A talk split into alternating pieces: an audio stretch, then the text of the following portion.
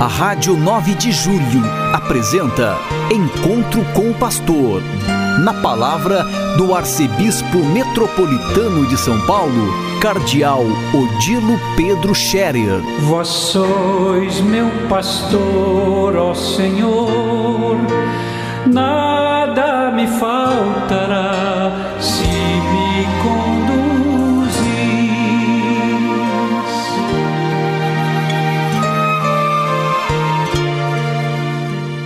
Queridos ouvintes da Rádio 9 de Julho, saudação e bênção para todos vocês neste dia 1 de fevereiro.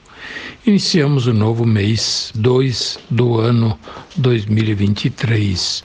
Agradecemos a Deus que nos dá graça de vivermos mais essa etapa em nossa vida, de podermos hoje também respirar, alegrar-nos, alimentar-nos, sorrir, conhecer pessoas, falar com pessoas, enfim, viver a vida. É tão bom viver. Que Deus nos ajude a viver bem e a fazer da vida cada dia um hino de louvor a Deus e também um serviço aos irmãos. Viver ajudando o próximo, essa é a melhor forma de a gente poder também passar a vida e fazendo bem. Nós estamos lendo o Evangelho de São Marcos neste tempo comum.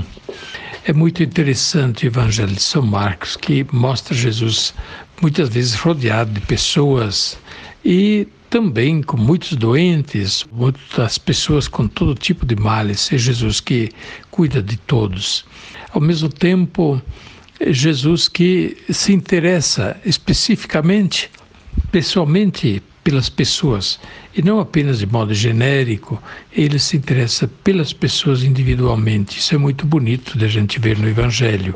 Pensemos na mulher que estava com uma hemorragia. Pensemos naquele soldado que tinha um empregado e foi pedir a Jesus para curar. Pensemos em Jairo, cuja filhinha estava doente e faleceu. Pensemos na viúva de Naim que levava o seu filho a sepultar e assim por diante. Jesus olha para as pessoas e tem compaixão, se alegra. Jesus é alguém que está presente na vida das pessoas. Pois bem, assim também na nossa vida ele está presente. Ele não é um personagem abstrato, uma ideia. Ele é pessoa, ele é um tu. Ele está ao nosso lado todos os dias. Isso nos deve alegrar. No Evangelho de hoje, que nós lemos em São Marcos, Jesus está de volta à sua terrinha, Nazaré, onde ele cresceu, e ali já corria a fama dele. O pessoal se admirava, porque ouviam falar dos milagres que ele fazia em tantos outros lugares ao redor de Nazaré. A fama dele chegou também em Nazaré. E a turma se admirava, mas como? Não é ele o filho do carpinteiro, José? Sua mãe não se chama Maria? Seus parentes não vivem todos entre nós?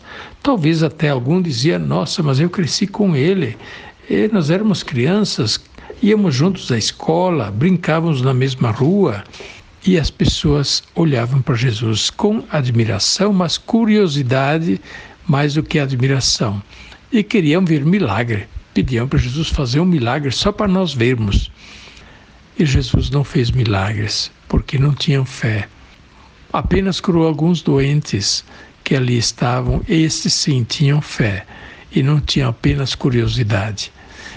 Olha, a religião não é questão de curiosidade, é questão de fé, fé profunda em Deus, no poder de Deus, na pessoa de Deus, na obra de Deus.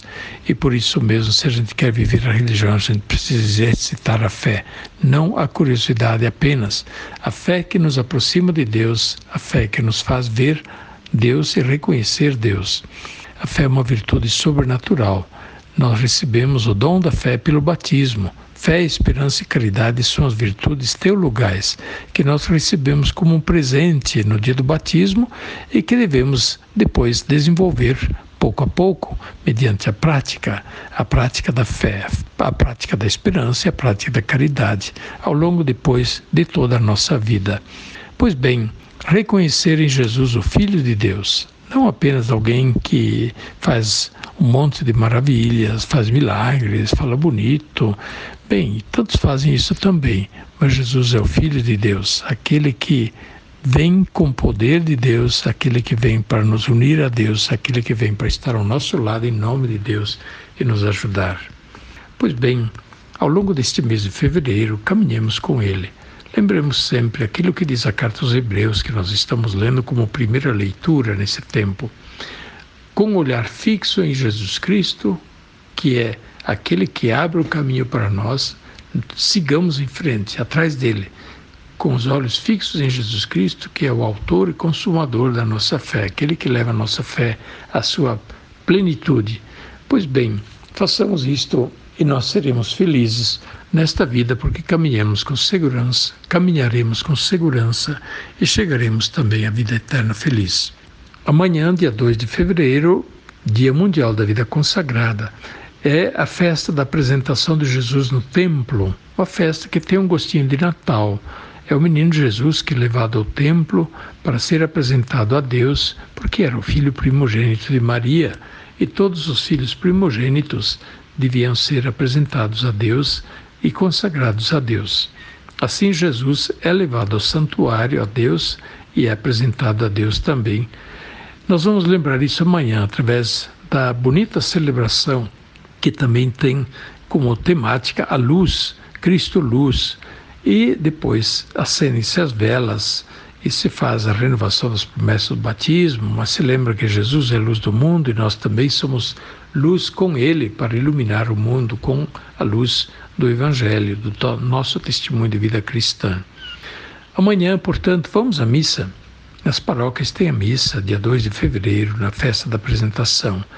E, sendo o Dia Mundial da Vida Consagrada, rezemos pelas pessoas consagradas, freiras, freis, padres, monges, enfim, pessoas que consagram sua vida inteiramente a Deus. Eu vou celebrar assim às 15 horas na Catedral amanhã. Então convido de modo especial todos vocês a participarem desta missa também às 15 horas na Catedral. Que Deus abençoe a todos e nos dê a sua paz, que nos acompanhe e nos assista em todos os momentos de nossa vida. A bênção de Deus Todo-Poderoso, Pai, Filho e Espírito Santo, desça sobre vós e permaneça para sempre. Amém.